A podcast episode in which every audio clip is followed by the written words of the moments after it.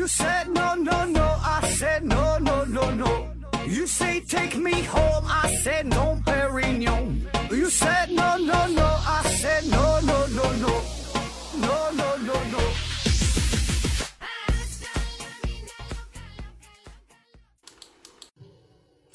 拼命探索，不计后果。欢迎您收听思考盒子。当您听到我这个声音的时候，我呢已经在加利福尼亚了。因为快过年了，公司上上下下都已经回家了，我呢也给自己休息一下，回到了故乡，看望一下以前的这些好友，顺便呢过一下情人节。我从小啊是在太平洋东岸长大的，后来呢才回到了东北。所以呢，大家听我说话，可能感觉我的普通话说的不太标准，有点洛杉矶郊区的这个口音。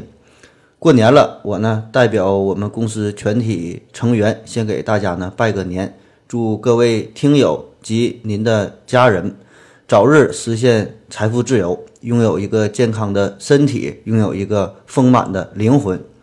另外，今天还是情人节。所以呢，祝大家高高兴兴上班去，平平安安回家来。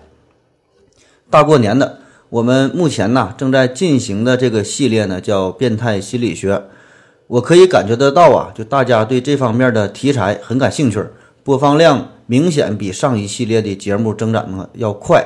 但是呢，这个话题呀和咱们过年的气氛不太搭调，所以呢，今天。咱就说点开心的事儿，说点高兴的事儿，咱就放松一下。呃，再做一期番外篇，基本上呢就是没什么主题，与这个科学没有什么关系。呃，主要呢就是聊聊我的学习，聊聊我的科普之路，基本上可以看作是一个主播掏心掏肺的真情的独白，吐露自己的心声。大家除了对科普节目内容本身感兴趣，我感觉呀，很多人对这个节目背后的制作。对这些八卦更感兴趣，比如说我的本职工作是什么，我学习的这个专业到底是什么，我是如何收集这么多的素材，我们制作团队一共有多少人，都是干什么的？嗯，包括我们是如何选题的，如何制作一期节目的这个流程，呃，我们公司是怎么运营的？呃，我们靠什么来维持生计？包括公司未来发展的方向、企业的定位、何时能够上市等等这些问题都很关心。所以今天呢，我们就一一的做一解答。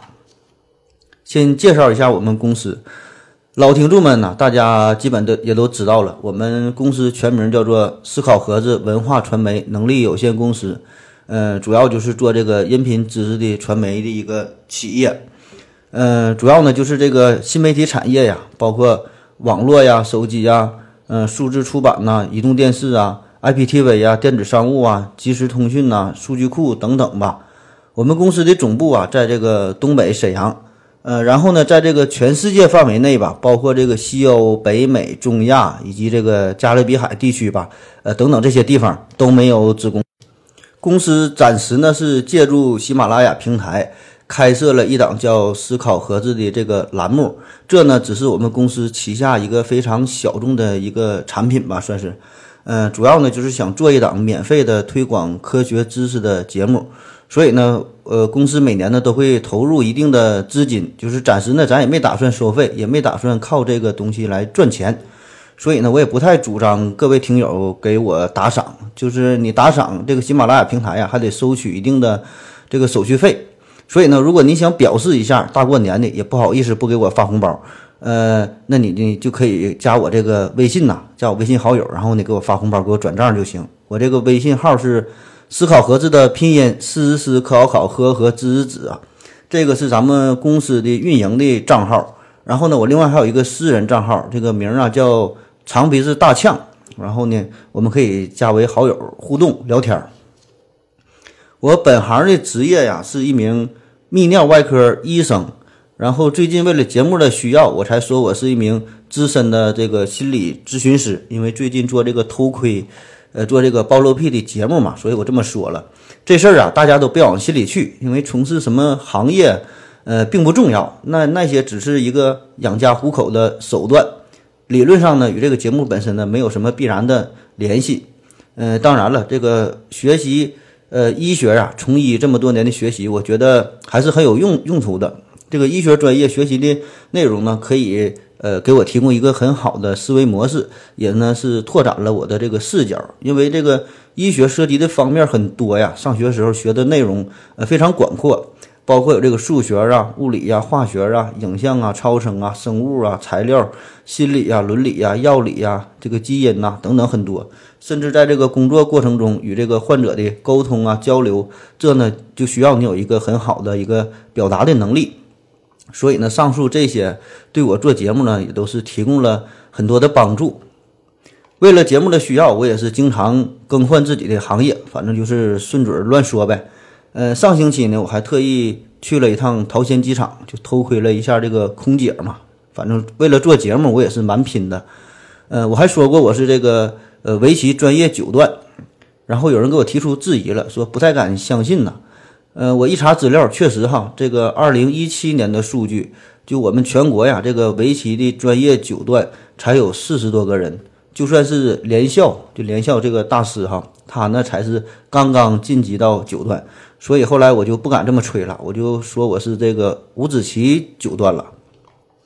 听惯了我节目的朋友，基本也都知道咱们的这个特点。嗯，咱们节目的特点就是这个干货满满，笑声不断。基本呢就是用一种非常认真的方式来开玩笑，用一种十分诙谐的方式呢来说正事儿。所以有时候也是很难分清到底哪个是真的，哪句是假的。那这就对了，这个。人世间吧，哪有那么多真事儿啊？更多的时候呢，无所谓真假，只是呢信与不信，只是呢你选择的这个立场。我们每个人呐，都是戴着康德的眼镜，我们每个人呢，都是缸中的大脑。所以呢，我能做的，就我希望吧，我能就是打开一扇门，推开一扇窗，然后呢，让我们一起看看不同的景色，顺便呢吹吹牛，这就挺不错了。至于。这个打开门、推开窗之后，能够看到什么，那就是您自己的事儿了。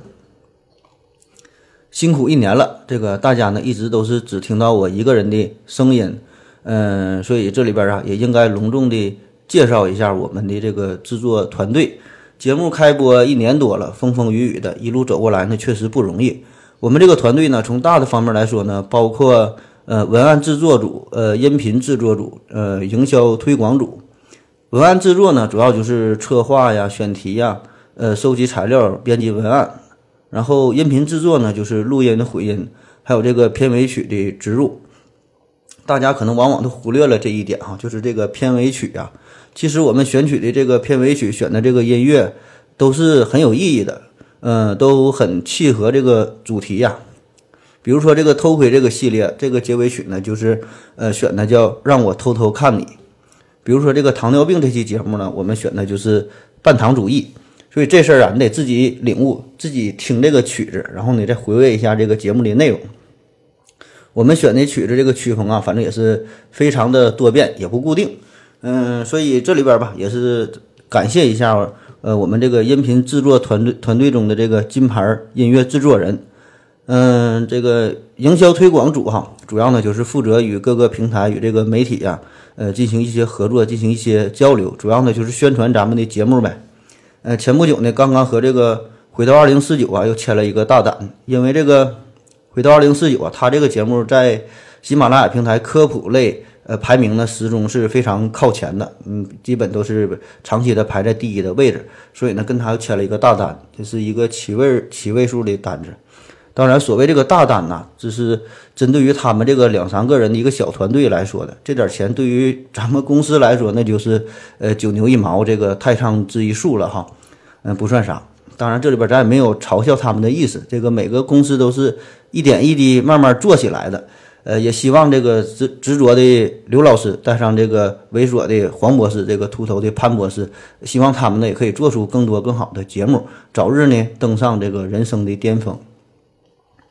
做节目这事儿吧，说实话真是不容易啊，特别是能这么一路坚持下来。嗯，所以呢，今天咱也是向这个回到二零四九团队啊，向他们致敬。这个三百六十天不不停更哈，真心不容易，一般人真是做不到。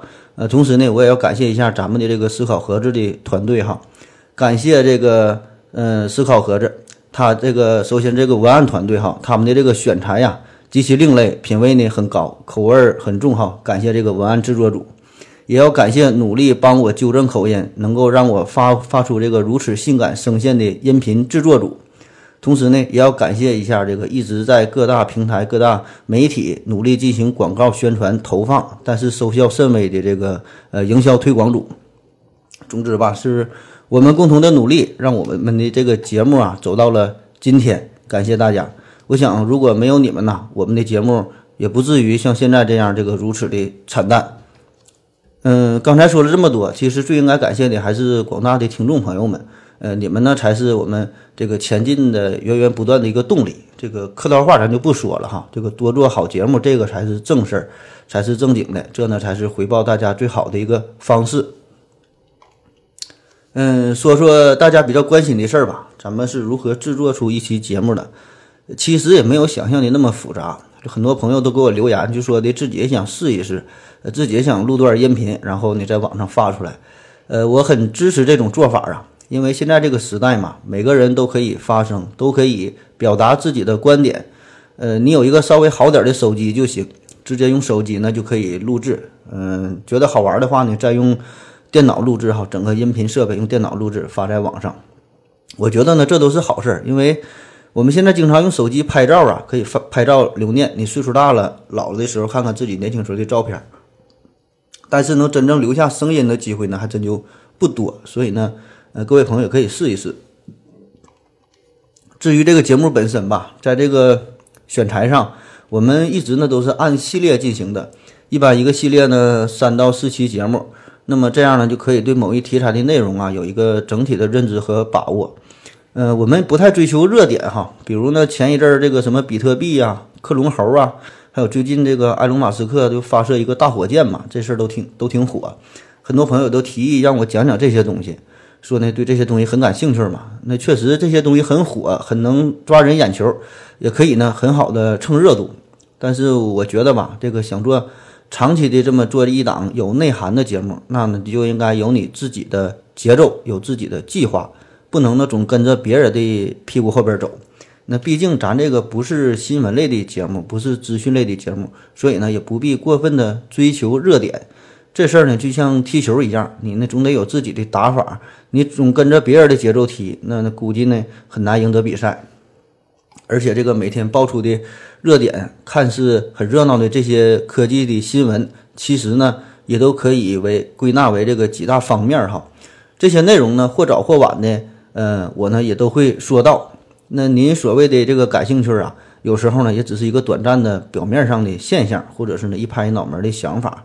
嗯，只是这个人家的新闻爆出来了，你才注意到。所以呢，我觉得真正感兴趣的话呢，一定是得有自己的规划，有自己的步骤，按自己的步骤呢去走路，去系统的学习。选材内容涉及的这个范围啊，我也跟这个呃文案策划组啊反复也是强调过，咱们呢尽量要做到这个广泛一些。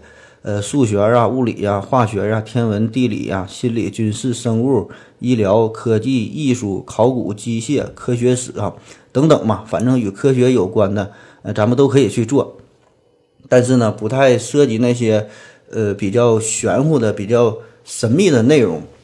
嗯，我们说的这些东西啊，多半我感觉还算是这个有理有据的哈，与这个科学内容、事实相关的，不整那些太玄乎、太神奇的。另外呢，我们基本也不谈那些呃经济和政治方面的事儿，倒不是因为呃我不了解这两方面，因为就前面说的那一堆东西啊，我同样也不了解。咱们这个节目基本都是现学现卖，但是对于经济和政治这个话题吧，很复杂。这不是内容本身复杂，而是呢与之相关的一些周边的这些事儿吧比较复杂。而且现在做财经类的节目太多了，俯首即是，这个太多牛人、大咖、大神、专家哈都讲这类东西。嗯，像我这种有钱只知道放到支付宝里边吃点利息的，在这个水平哈，咱就不来凑热闹了。而至于政治这方面吧，呃，我也研究过，倒是也想讲讲什么三权分立啊、投票制度啊、世袭制啊、国家的形成、社会的形成等等这些东西。呃，文案总呢也是跟我说过，但是我觉得这些东西吧，与这个科学本身关系不是特别的大，嗯，和咱们这个科普啊和这个主题呢不是特别的相关。嗯，咱做节目也不是说追求要把每个学科啊各个方面都涉及到，也没有那么没有那个必要那么去做哈。我觉得呢，最重要的就是说的能，呃，不忘初心，能保持做第一期节目的时候的这种心态做下去，这呢才是一个合格的科普节目，一个合格的科普的主播应该具备的，这呢才是最最重要的一种精神。而且聊政治这个内容吧。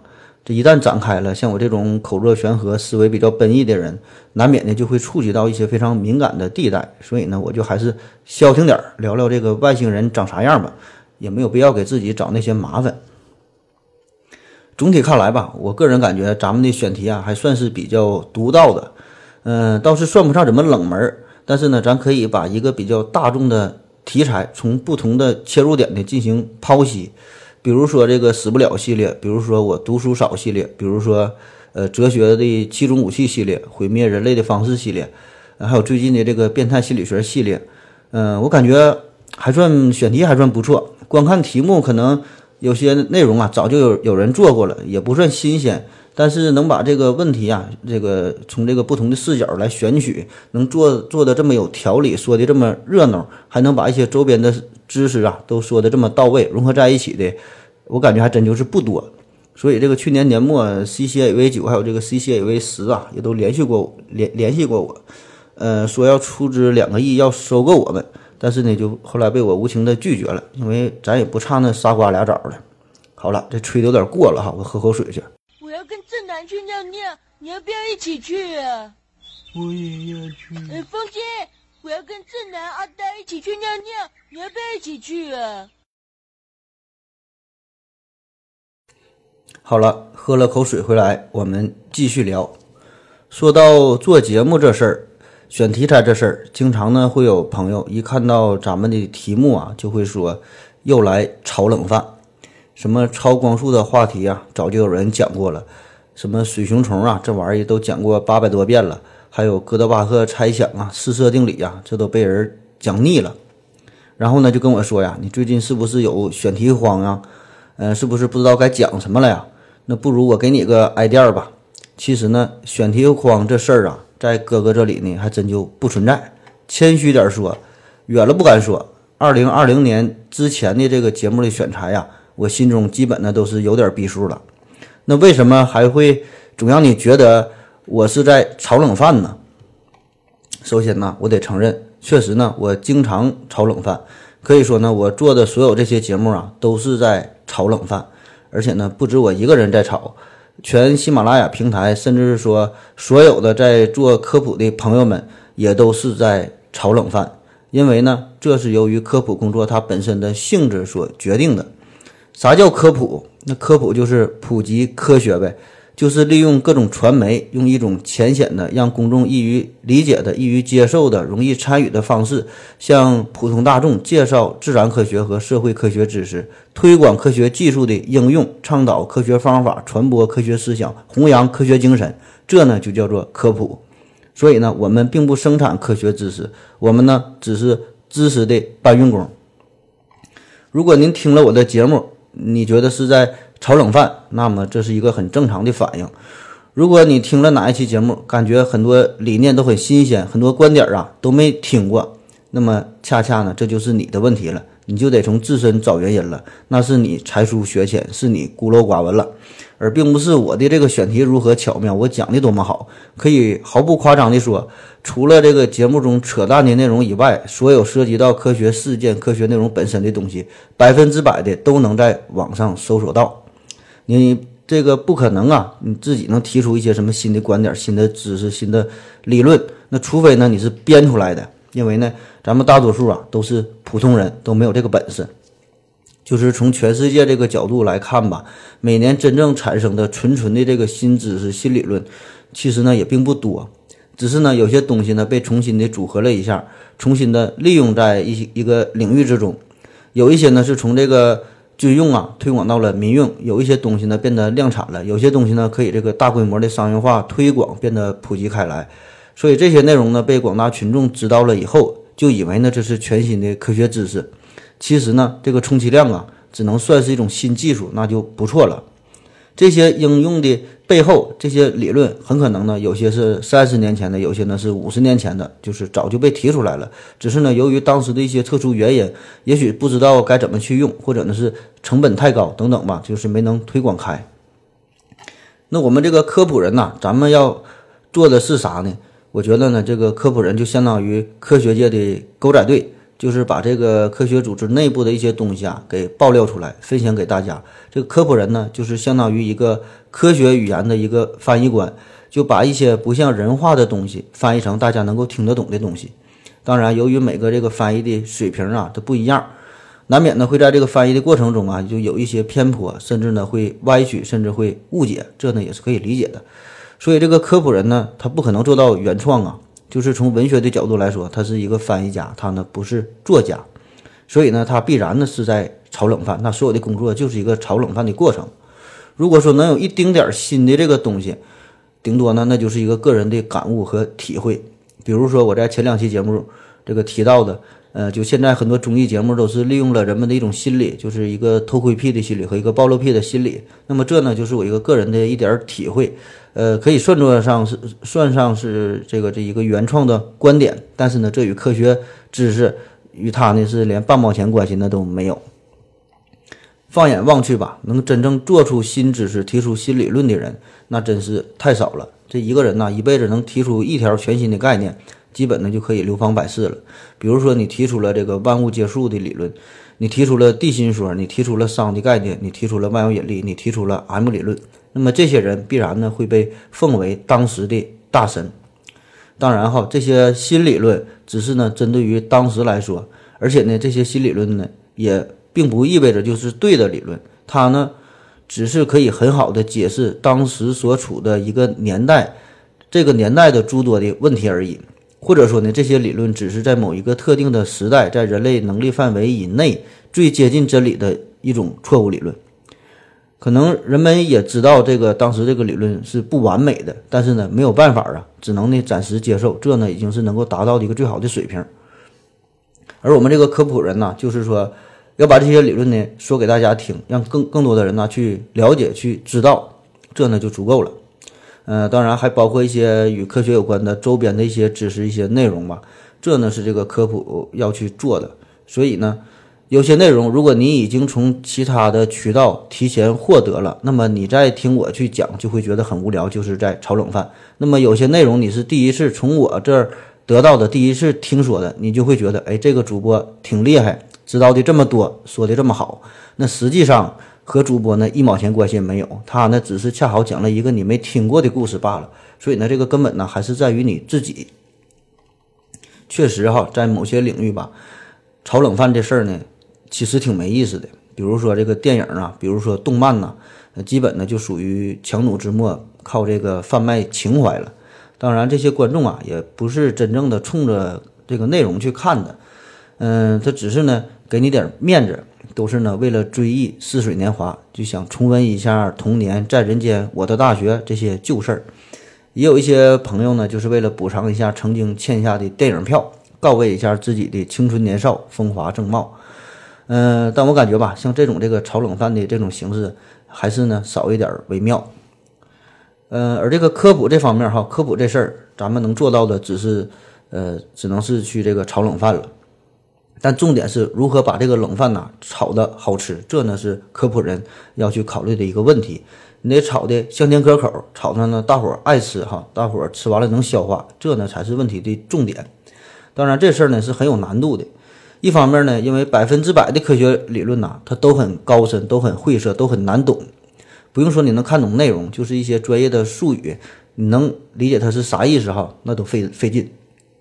他们这个一些论文呐，一般的一句话都得是两行三行的，中间呢连个标点符号呢也都没有，你基本看上去啊都不知道从哪地方断句儿。而这些呢，正是这个科普人要去面对的这个原材料。嗯，然后呢，就要把它呢进行加工，这个剁成块儿啊，切成片儿啊，有时候还得呢打碎，搅成汁儿。目的呢，就是为了更好的、更容易下咽，更好的吸收，不至于呢把大家给吃撑着了，消化不了。但是呢，在这个加工的过程当中吧，必然呢会导致部分养分的流失，失去了科学刺身原始的味道。所以如果有人夸你哈，说你这个节目做的真好，这个表达的深入浅出，把那么复杂的东西说的这么浅显易懂，我一听就明白了，嗯，讲的太好了。那如果有人这么夸赞你的时候啊，那就说明你呢，实际上呢，已经歪曲了科学内容本身的意思。也许你在某一个侧面啊，能够呃让这个听众体会到这个理论的一丁点儿的皮毛，但是呢，至于这个问题本身，那基本呢就是没听懂。就比如说相对论这事儿吧，你连这个高等数学都没学过，你就不可能真正的去理解它呀。那有人可能会说了，这爱因斯坦数学学的也不咋地呀，所以他才学这个物理专业嘛。还有个段子说，这个爱因斯坦连声音在这个空气中传播的速度他都记不住。这事儿呢，咱也不知道真假，反正都是这么传。嗯，我估计啊，很可能是为了剧情的需要，人们呢这个意淫出来的。总之吧，就算是爱因斯坦这个数学不太好哈，数学很差，那呢也是和他自己的这个物理相比较，他这个数学有点偏科，而他这个数学不好，不是说跟你比他数学不好。就像说这个王思聪，他说最近手头有点紧，和你说最近这个缺钱呐，那完全是两回事儿。一个理论物理学家的数学再差，他也不可能差到哪去。由于我们听众吧，这个人数众多嘛，每个人的这个知识水平、接受的这个教育程度呢也不一样，所以呢，你讲同样的东西，这个大家理解的呢也不一样。就是你把一个问题讲的太细了，那么这个层次比较高的人呢，可能会觉得你太墨迹了；如果你一个你把一个问题呢说的太笼统了，那么层次相对低的人呢，就会觉得你讲的太晦涩了，你讲的不好。这呢和咱们上学时候听老师讲课不一样，因为你上学是从小学到初中到高中到大学，知识呢是一点一点积累的，一点一点提升的。先学会了一元一次方程，然后呢才能学二元二次方程。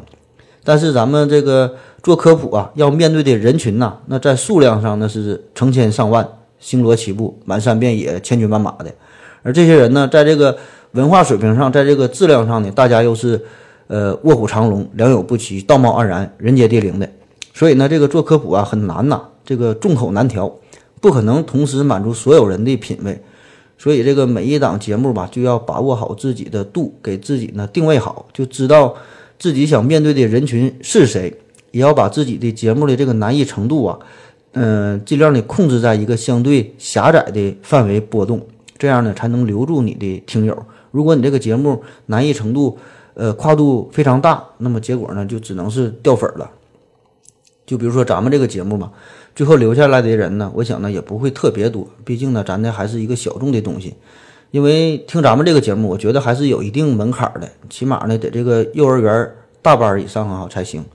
我估计咱们这粉丝里边吧，也是这个高手云集哈，里边可能有这个天体物理学家呀，有这个呃生物材料学的专家呀，这个拓扑学的博士啊，分析化学的硕士啊，量子力学的导师啊，史前考古学家呀，后现代主义的画家呀，农业重金属的作曲家呀，嗯，而且这些人啊，还都不是自己办的假证，这办假证的，保证还听不懂咱们这么严谨的科学节目，保证呢都是有这个真才实学的。说到。当主播说到做节目这事儿吧，这个会说话呀，我觉得真是个本事。你看看这个主持人、相声大师、老师、谈判专家、推销员，还有咱们主播，很多行业呀都是靠说话、靠表达来体现自己价值的。当然了，不是说你张嘴就说就行，你肚子里呢必须得有东西才行。你肚子里没有东西，你就蹲那会儿蹲半个点儿，顶多呢就是放出来几个屁。而真正能把一个东西说清楚、说明白，那就更不容易了。特别是涉及科学本身的这些硬知识，这呢就更难了。所以我对我做的这些节目吧，有很多期其实不是很满意，或者说是很不满意。嗯，少数一些节目感觉还凑合哈。主要呢就是涉及科学史，呃这些内容，比如说世界科学中心转移啊、科学圈的大骗子啊，这些内容呢就是科学的历史、科学圈内部的故事。这些内容呢，感觉还行，听起来都比较轻松，没有什么硬知识嘛，基本就是科学家的一些八卦的故事。但是另外一些节目，呃，一些硬的知识知识点哈，比如说讲到黎曼猜想啊，讲到这个量子纠缠这类的问题，呃，我也是回头自听过自己的节目，感觉呢很不理想，有一些东西呢表达的不清楚，有一些东西有一些地方嘛讲的浪费了太多的口舌，反正讲的不太好。呃，根本原因吧很简单，就是自己这个水平不行呗，这个学艺不精，水平不够。呃，说的更直白点，就是自己根本没弄明白这是啥意思。嗯，还得继续努力吧。所以我觉得，如果你能真正掌握了一门知识，知道了一个知识点的话，那么必然可以讲清楚，并不存在什么表达能力的这个问题哈。所谓的什么心里明白，就是嘴上不会说，那全是扯淡。真正原因就是你没明白，你明白有啥说不清楚的？除了做节目，我呢也是喜马拉雅平台上的一个普通听众，也是经常听一些科学类的、财经类的各种节目，也会阅读呃相关的这类的文章。嗯，我觉得吧，这个有一些内容，说实话哈，嗯，做的不咋地哈，属于那种自己都是不知所云，堆砌了一些名词，套用了一些概念，嗯，也不管具体啥意思，反正拿来就说，说的像像怎么怎么地了似的哈。也有一些呢，这个内容啊，做的有点水哈，这个没有什么干货，基本呢就是本来是一这个一盘这个炒饭嘛，咱不说炒冷饭嘛，本来应该是一盘炒冷饭的份儿，可以呢，他呢给熬出了十锅粥。也有一些节目呢是故弄玄虚哈，就是把一些本来挺简单的事儿，非得往复杂了说。没听节目之前还挺明白，听完之后呢就完全懵逼了。还有一些节目啊，就是就像我现在这样哈，就没啥水平，还总想贬低别人，然后呢想炒作自己。所以呢，基于以上这些原因吧，这这些情况，嗯，听了他们的节目之后，我就感觉呀，我就应该做点什么了，我就实在听不下去了嘛，所以我就我就录音，我自己也做节目。嗯，这呢也是我最开始做节目的一个初衷。这个能力越大，责任越大嘛，所以呢，我就要做一股清流，冲刷这个世间的这些不美好。所以喜马拉雅这老总啊，也是天天给我打电话，经常催我，就合着啊，你快更新吧，这个村头的厕所又快没有纸了，你赶紧做节目啊。嗯，我们可以看看这个喜马拉雅平台上，这个现在咱们这个分类哈，叫 IT 科技类，然后呢细分到叫科普节目。这里边节目很多哈，你就翻好几十页，但其实挺多节目，我感觉哈算不上真正的科普。有一些是讲什么手机的，有一些是讲呃电子设备、电子产品的，嗯，有一些呢顶多能算得上是资讯的播报，嗯，有一些呢节目也是停更停更很很久了哈。所以咱现在看看这个喜马拉雅平台上真正做科普的，数来数去，我感觉基本就是汪杰老师啊，这个旭东啊，卓老板、谷歌，呃，刘院长和这个吴京平，呃，还有吴先生哈，嗯，这都是我临时想起来的哈。有很多大神可能没提到哈，就不要挑我理了。这个在您各位面前，我保证是个小学生了。无论是这个知识储备呀，还是节目的制作呀，还是这个普通话的水平，咱都不是一个档次的哈。我这就随便说一说。很多听众呢也想，嗯，让我说说哈，就我对这些节目的态度，希望我呢爆些料哈，说一些电台不让播的。其实呢，我跟上述各位大神嘛，其实并不并不熟哈，没有什么交集，私下呢几乎没有什么来往，就和这个二零四九的刘院长啊关系还算凑合，所以呢，在节目中也经常拿他开涮，嗯，说别人呢就不合适了，这说刘院长随便说哈，他也不能告我。嗯，有句话叫“同行是冤家”，但是这也得分什么行业哈。不同行业这个也不一样。比如说你开饭店了，那么呢，你在这家吃呢，他就不能去另外一家。呃，比如说你这个卖手机，那你从这家买了手机，你就不能买另外一个品牌了。所以这叫同行是冤家。但是我觉得像咱们做科普节目的吧，这个跟其他一些商业模式完全不一样。我们这里边呢，可以说同行是朋友，就是。很多人呢是听了这个回到二零四九，然后呢才来关注我的节目。也有很多人呢是听了思考盒子，然后呢经过我的推荐，慢慢的就是喜欢上了刘院长，甚至呢喜欢刘院长比喜欢我呢还要多一点。因为我们提供的这个内容啊和其他商品它不一样，它在这个性质上呢有本质的区别。我们提供的商品呢是可以重复消费的。所谓重复消费呢，就是说你听完这个节目还能听别的节目，所以呢在本质上并没有什么竞争。如果说非要说非要说竞争，那就是自己和你自己比。比如说满分是一百分，那你你这个这个同行做到了二十分，你做的比他好，你做的是二十五分，那实际上都不咋地，所以人家照样照样呢都不听你们。如果你的同行做到了九十五分，但你做的不如他，你呢做到了九十分，但是呢这还都不错哈，那大家呢都能接受，他就都会去听。所以呢这个。不同的节目之间，这俩人呢没有啥可比性哈。你主要把节目做好，那是这个正事儿。而且这个做科普的人呐，本来就挺少的。所以呢，希望各位听友吧，嗯、能给予我们所有这些科普人的最大的一个支持哈。我们呢是一个最大的团队，大家呢抱团取暖，相濡以沫，但愿我们都不会饿死吧。咱们这个圈儿吧，真是凭本事吃饭哈，不靠那些什么八卦炒作哈。前前一阵儿，这个刘院长跟我探讨过这事儿，就说这个节目开播两年多了，做的也是不算太火哈，知名度不太高。然后呢，还耽误了他找女朋友。然后呢，他说想找个女粉丝，想跟女粉丝睡觉哈。我说为啥呀？你要这么做？他说如果女粉丝同意了，那我不就找到女朋友了吗？那如果他不同意，他这一急眼再给我告了，哎，那我不就火了吗？我一听他这主意挺好哈，然后我就提醒他，你你知道听你的节目这些粉丝里边有几个是女粉丝吗？他说他也不知道啊。然后呢，就心生一计呀、就说让大家以这种录视频的形式，呃，送祝福拜年嘛，就头一阵他说的。那实际上呢，他这就是想在暗中观察女粉丝哈，他在琢磨这个人选呢。所以呢，大家一定要提高警惕，注意这个刘院长。说到底吧，咱们做节目，特别是做科普节目，重要呢还是在于做内容，拼的呢就是这个节目质量、制作水平如何，到底有没有干货。因为这些东西你掺不了假，大家一听啊就能体会得到你这个节目用没用心，你你到底做的咋样。当然了，有极少数的脑残粉、脑残粉哈，就是冲着东北话来的，就是冲着搞笑来的，不听就睡不着觉。没整哈，你爱讲啥讲啥，反正就是想听你这个声嗡嗡的就行。也有一些朋友给我留言说建议做这个视频节目，这事儿呢我也考虑过，这呢就是一个内容与形式的问题了。嗯、一个好的内容啊，如果你没有一个好的传播方式，那么你的关注度就会下降，你的影响力呢也不够，你这节目再好呢，再好也是没有人去买单。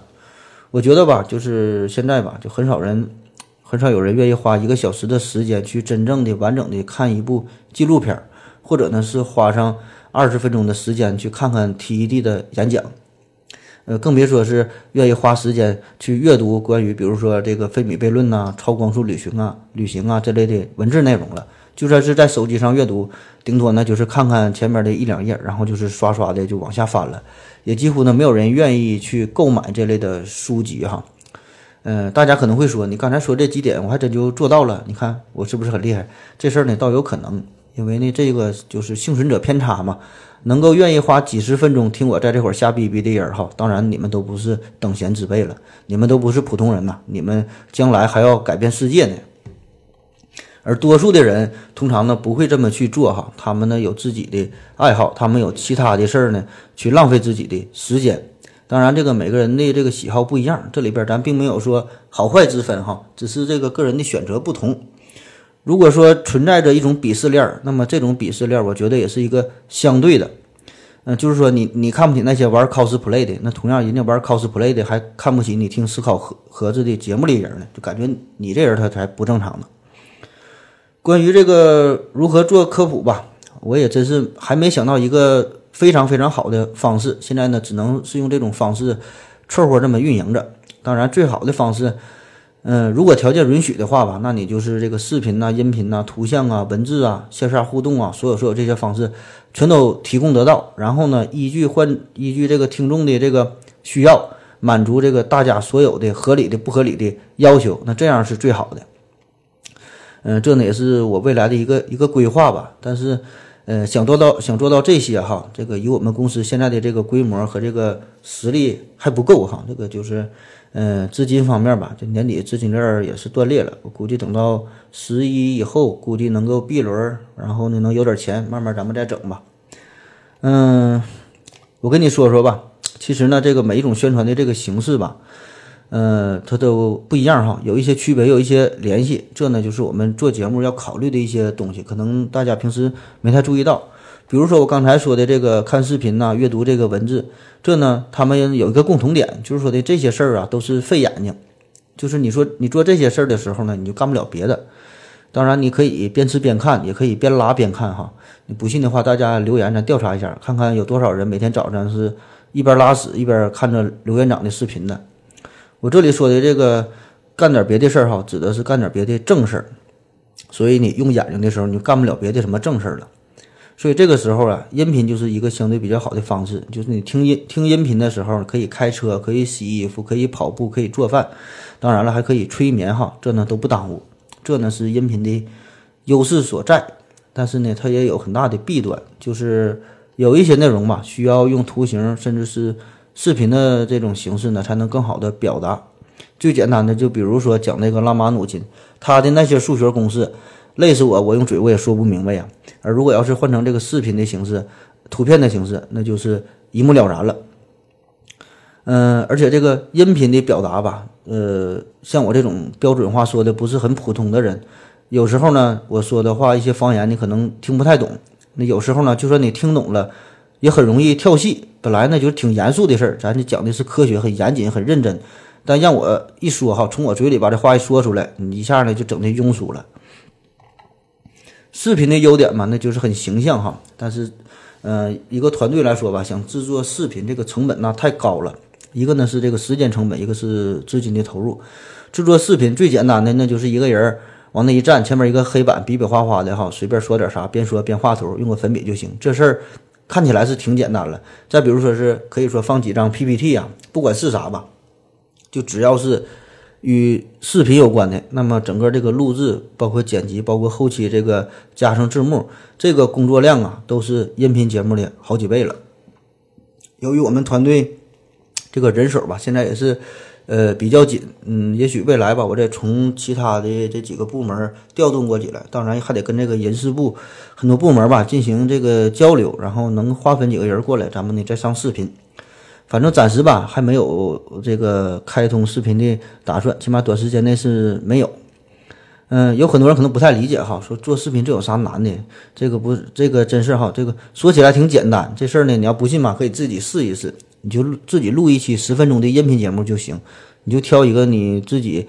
呃，擅长的自己的专业最拿手的东西，你录十分钟，就从这个录制到最后能发布出来，你看看你制作这个十分钟的节目得花多长时间？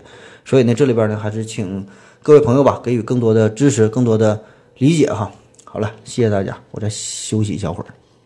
我要跟正南去尿尿，你要不要一起去啊？我也要去。哎，风姐，我要跟正南、阿呆一起去尿尿，你要不要一起去啊？好了，尿了个尿回来，我们继续聊。其实啊，这期节目就是之前说的这么多，四十多分钟就是这一期了。但是过年了嘛，咱再来个返场，最后呢再加两个菜，一个呢说说碎片化学习，一个呢说说知识付费。嗯，先说说碎片化学习，啥叫碎片化学习呢？嗯，这个都好理解，就比如说开车的时候啊，听听某某经济大师。呃，讲讲这个如何创业，如何达到财富自由。呃，坐地铁挤公交的时候呢，看看各位大神的自传呐；拉屎的时候呢，也得掏出手机看看最新的这个财经资讯呐，怎么选股票啊，就恨不得每一分钟啊都在学习，都在进步，这样呢才能有稳稳的幸福。我个人感觉吧，这种学习方式意义不太大。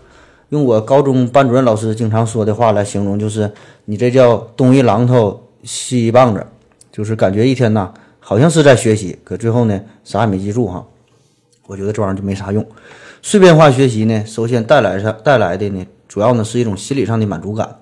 否则就是你坐一小时的这这公交车呀，光顾着偷窥了，你可能呢会有深深的负罪感，这时间呢都浪费了。再有就是呢，你本身这个规划如何利用这个碎片化的时间来学习这个事儿，这个过程就已经浪费了你很多的时间。那不信呢？你可以打开你的微信看一看，就是这个收藏这里边，看看这里边有多少收藏的内容。那么以为呢自己会在某一个碎片化的一个时间呢，来好好的学习一下。可是呢，自从收藏了之后，基本呢就是没再打开过，反倒是这个准备的工作，这个时间浪费了你许多大好的青春。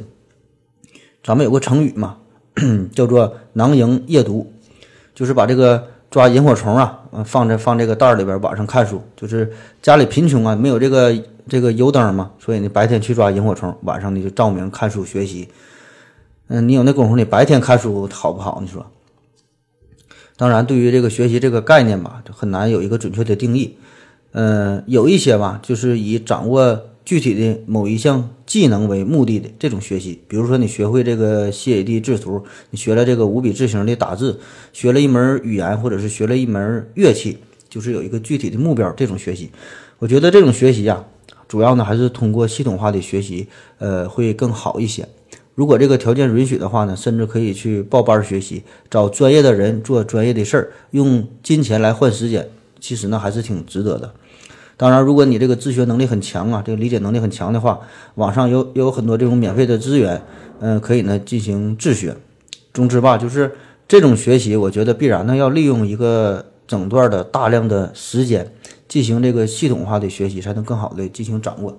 呃，当然有极少数的大神可以利用上下班坐车的时间就学会了阿拉伯语哈，这种人呢实在是太少了，那是另类。另外一种学习呢，就是潜移默化的学习，就是没有一个明确的固定的目标。比如说这个阅读世界名著啊，听听古典音乐呀，看一些经典的电影啊，这些呢也都算是一种学习。我觉得这种学习呢，倒是可以利用这个所谓的碎片化时间来进行。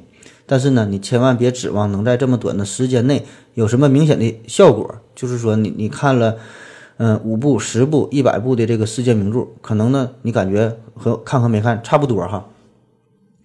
我给大家分享一个我的经验吧，可以算作是，呃，利用碎片化的时间来进行系统化的学习。最重要的就是确定目标。嗯，我们可以把这个知识啊分成两大类，一类呢叫做事实，或者呢叫做观念。另外一类呢，叫做联系或者叫做连接。这个事实啊，可以看作是一个一个点，连接呢就是把这些点连起来的一个线，它们呢这些放在一起呢，就构成了一个知识的网络。这呢就是我们的一个呃知识的结构。嗯，所谓的事实或者是观念，它呢就决定了你知识的广度，而这个联系呢，就是决定了你知识的深度。如果你了解这个事物之间的联系，比如说哈，你只知道 A、B、C，那么呢，你可以根据这三者的内在的一个呃逻辑进行呢呃一个推理，可以呢通过 A、B、C 得出 D、E，甚至呢是 F。那么这个推导的过程呢，就是一个思考、一个思维进行的一个过程。但是如果你不了解他们那种内在的逻辑，即使呢你知道 A、B、C、D、E 这五个点，那么呢你很可能呢也是没有办法得出 F 这个点，就是你不知道。呃，怎么把它们放在一起一起哈？更不知道，呃，他们的背后啊，有一种什么内在的逻辑在里边。所以呢，你知道这个些，知道这些没有用，没法进一步的拓展。所以这个这两方面吧，缺一不可。既要有这个宽广的知识体系，呃，也要呢训练一种这个内在的思辨的能力，能够呢把这些内容啊有机的联系在一起，这呢才叫做真正的学习，而不是说让你死记硬背，不是说让你这个凭空的想象瞎想。所以，如果你想利用这个细这个碎片化的时间进行学习的话嘛，那你呢就要知道这个点和线的关系，你就要确定一个自己明确的目标，就是说你到底想要学什么，你你你那个想得到什么知识。因为这个碎片化的时间呢，通常呢都是比较短暂的，那么呢你就必须呢把这个问题啊进行细化，就提出一个点，围绕这个点呢进行展开辐射出去。就比如说我做节目，我有一些呢我就想做这个充气娃娃的这个内容。那么呢，我就会专门的呃去关注呃这一方面的内容，包括一些网上的资源呐，各种能够搜索到的，利用各种搜索引擎，嗯，还有一些比如说这个呃万方啊、维普啊、知网啊等等啊，在这上面搜索这些内容，也可以去这个图书馆呢借阅一些相关的书籍，甚至可以和这个好朋友聊一聊，看看呃他们有什么看法，他们的这个使用的体验如何。那么这样这种有主题的带着问题去学习，这个效果呢才会更好。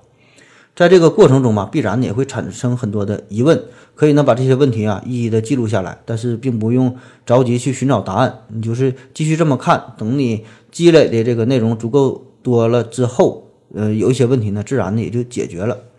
这种利用这个碎片化这种时间进行学习哈，呃。这样呢，才能这个最后啊，把这些碎片呢拼接在一起，就是围绕那个中心点嘛，嗯，形成一个网络。那么，当你这个形成了很多的中心之后，再试图呢把这些中中心呢互相的连接在一起，那么每个中心呢也就会变得更加牢固了。最后呢，你就形成了一张这个知识的大网。嗯，再然后你可以呢，就是利用这个碎片化的时间，在不断的进行补充，把这个网啊变得更加的。牢固，我觉得呢，这才是这个碎片化学习的意义所在。而有些这个碎片化的学习，我个人感觉就是纯纯的在浪费时间了。比如有的有些很多人呐，对这个财经类的节目都很感兴趣。呃，其实所谓这个财经的内容，就是反正以我个人的理解吧，就是你现在这个网上的或者咱听到的各种平台上的一些资源，基本上一半都是这个财经资讯，另一半呢就是这个大咖们的心灵鸡汤。嗯，这些内容嘛，实际作用反正我感觉是不太大哈。如果你想学习，就比如说财经类的节目，比如说如何做生意，那么呢，你就要把这个问题细化一下。最简单的可以，比如说你你想开个店，那就得从这个选址开始。专门研究如何选一个好的这个地址哈，你想开饭店那选哪？想开咖啡店选哪？想开寿衣店选哪？每个地方它都不一样。你可以利用一天或者几天或者是一周的时间，能把这一个点弄明白了、弄清楚了，那呢就是你的收获。这呢就是总比听一大堆这个所谓都叫财经，但是呢，呃，彼此之间基本没有任何联系的内容会有用。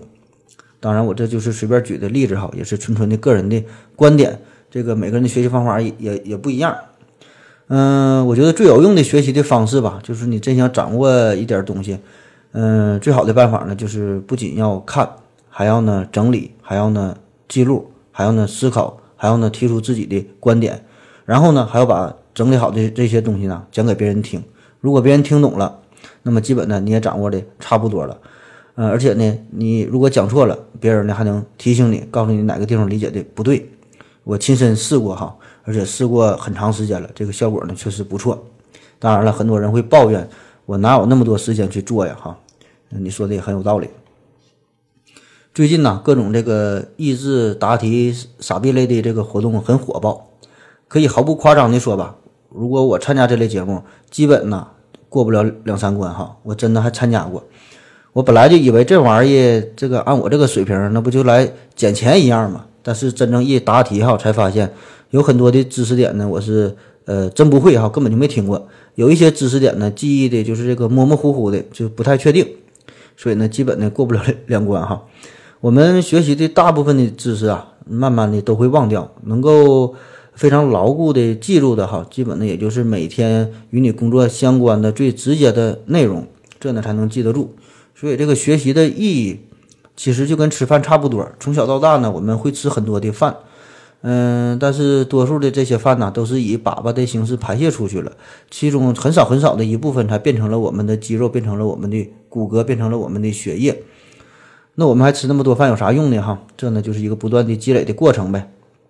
也许你年少时曾经吃过的一个烤地瓜，这里边的一个碳原子，可能现在就是你大脑中颞叶之中某个沟回，在这里边就是发挥着重要的作用。那么你看没看过小逻辑，懂不懂这个微积分？这些区别呀，确实并不会在生活中某一个特别的时刻表现出来。也许一生之中啊，呃，你掌握的这些东西可能都用不上，但是呢，他们很可能就是你。整个这个人生知识体系这座大厦某一个不起眼角落之中，地基上面的两块砖，而真正这个呃看过小逻辑的人，他呢很可能呢还看过《理想国》，他呢还看过《存在与虚无》，还看过查拉图斯特拉如是说，这呢就是这个差距。就像是有句话嘛，说这个产生雪崩的时候啊，每一片雪花呢都觉得自己是无罪的。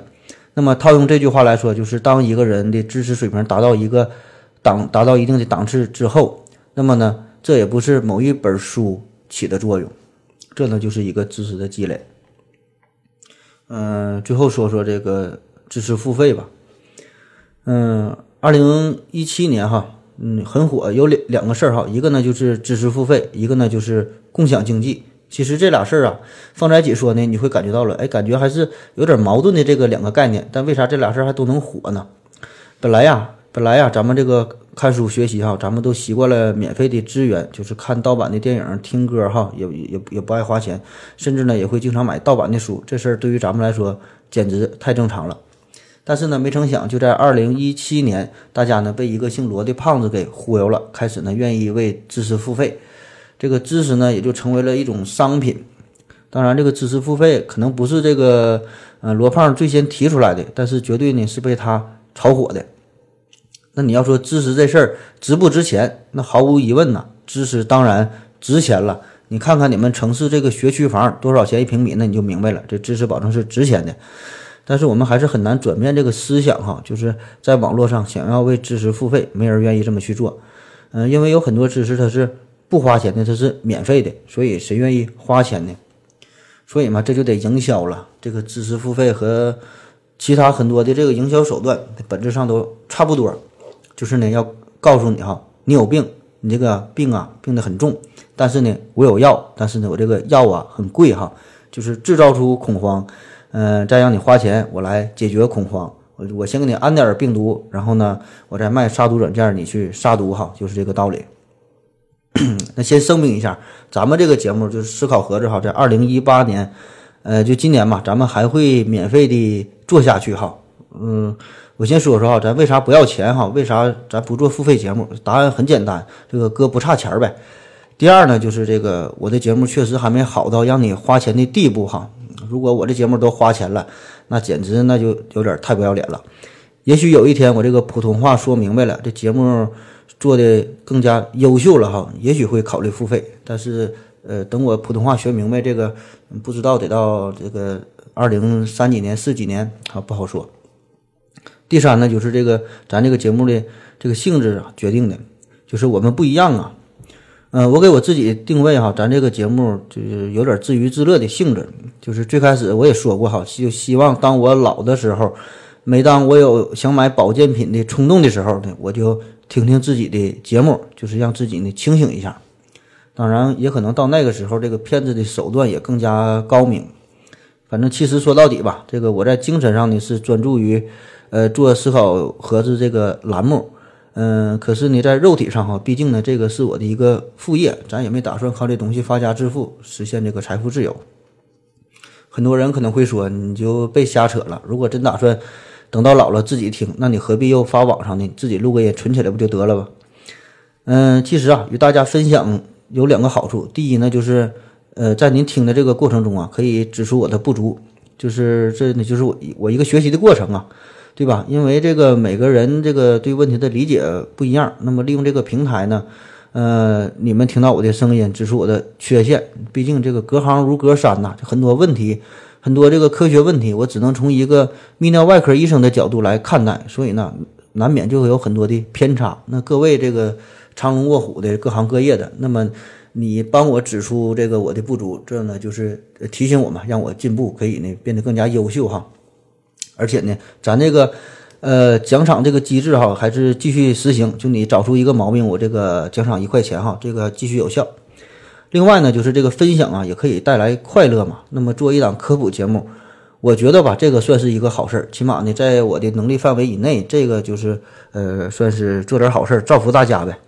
因为有很多容易失眠的朋友哈，听咱节目以后吧，就是告别了失眠，每晚 每晚睡觉睡的都那都老香了。想一想哈，有两个世界，一个世界呢有你，另外一个世界呢没有你。那么这两个世界会有什么不同呢？那一点点的不同就是你存在的意义。那么在另外一个平行宇宙，那个世界上呢，就是没有思考盒子这个栏目哈。想想那里的人该多么可悲呀！知识付费这事儿吧，其实很迷惑人。比如说哈，咱说汽车付费。那就是自然的，你花了钱你就买了车，这车就你的了。房子付费，那你交了钱，这房子就是你的了，你就可以去住。那知识付费给人的感觉就是你花了钱，这知识就是你的了。可实际上呢，并没有这么简单。知识付费，你花了钱，你买的书是你的，你买的课程是你的，但是这个知识不一定是谁的。这就是这个知识的特殊性，它和这个健身呐很像，就是你花了钱办了卡，并不能。呃，意味着就是你有一个非常健美的身材，你呢只是买了一张一张这个健身卡，所以这个健身和学习这俩事儿哈，一个呢是想完善自己的身体，一个呢是想完善自己的大脑。那么在这两个问题上，花不花钱呢，并不是重点哈，重点的是你得愿意进行后续的努力，后续的付出，呃，一点点的自己呢去吃苦。而这个花钱的作用啊，充其量呢就是给你指引一个相对正确的方向，提供一些便利，少走一些弯路。但是呢，仅用这个金钱呢，你是买不来健康的，同样呢也是买不来智慧的。就是说，你再有钱呢，可以雇一百个保镖；你再有钱呢，你可以雇一百个教授。可终究呢，这个智慧和这个健康的身体，那都不是你自己的。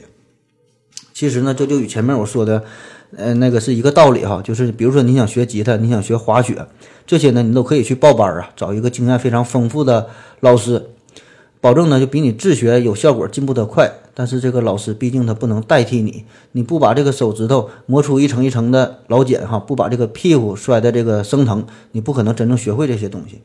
所以所谓的这个知识付费，付费呢，既不是知识的这个充分条件，也不是知识的必要条件，它呢只是这个呃一针一针这个安慰剂而已哈。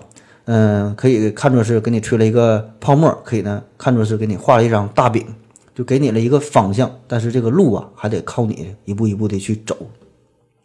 当然还有另外一大类的知识付费，就是像这种大咖提问。这呢就有点类似于这个巴菲特的这个饭局的感觉一样，我感觉这玩意儿呀多半儿就是一种营销、一种炒作的行为。就获取知识本身来说吧，这个意义呢并不大。嗯，今天的节目吧，基本就是这样了，乱七八糟的说了一个小时，希望呢各位能够听得开心。今天呢还是这个情人节，明天呢就是大年三十哈，大家呢都开开心心的过年，开开心心的过节，都平平安安的。什么学习不学习呀，赚钱不赚钱的，其实呢真不太重要。开心的、坦荡的、认真的度过每一天哈，这呢才是重要的。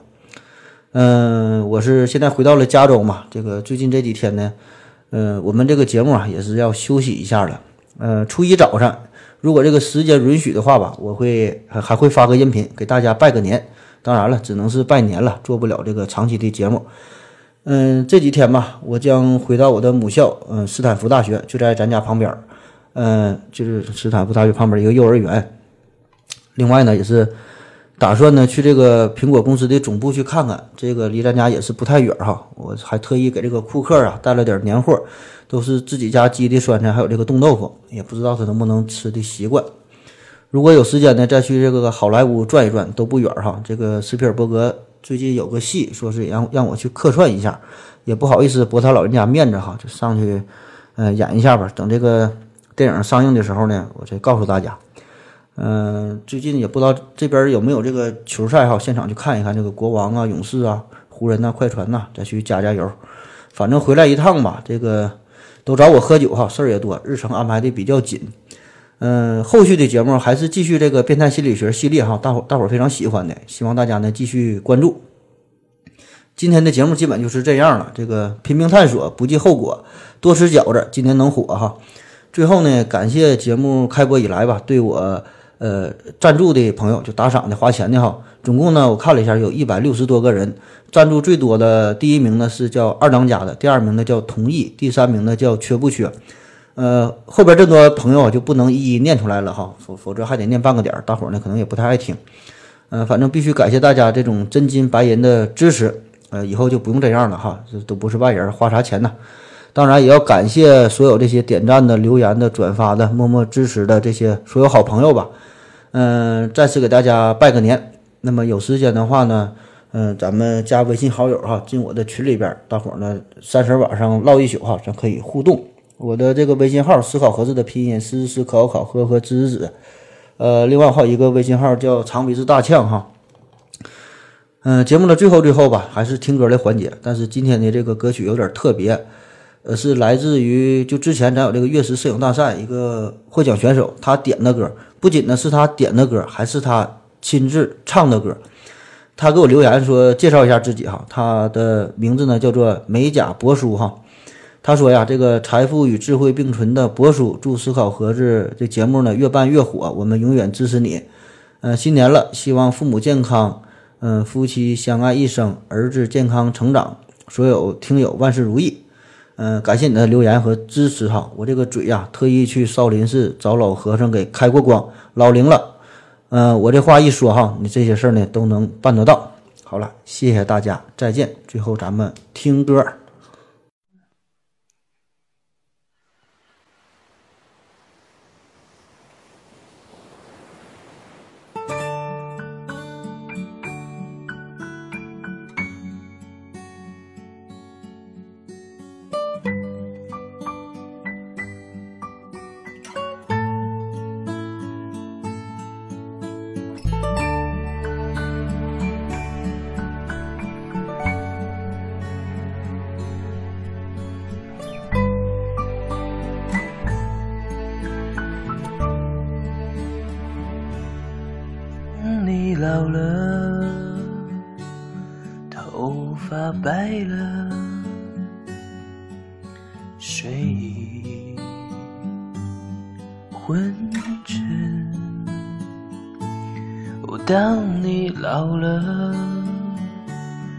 走不动了，炉火旁打盹，回忆青春。多少人曾爱你青春欢畅的时辰，爱慕你的美丽，假意或真心。只有一个人还爱你虔诚的灵魂，爱你苍老的脸上的皱纹。当你老了，眼泪低垂，灯火昏黄不定，风吹过来，你的消息，这就是我心里的歌。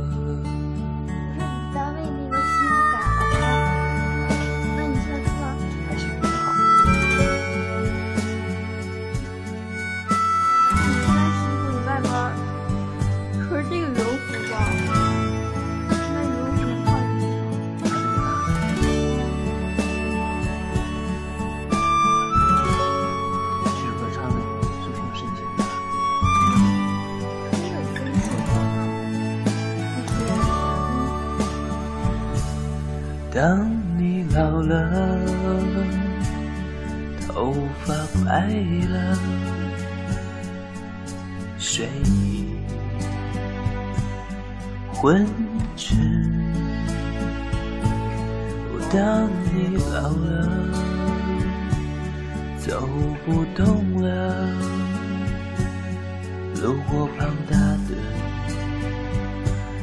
回忆青春。多少人曾爱你青春欢畅的时辰，爱慕你的美丽，假意或真心。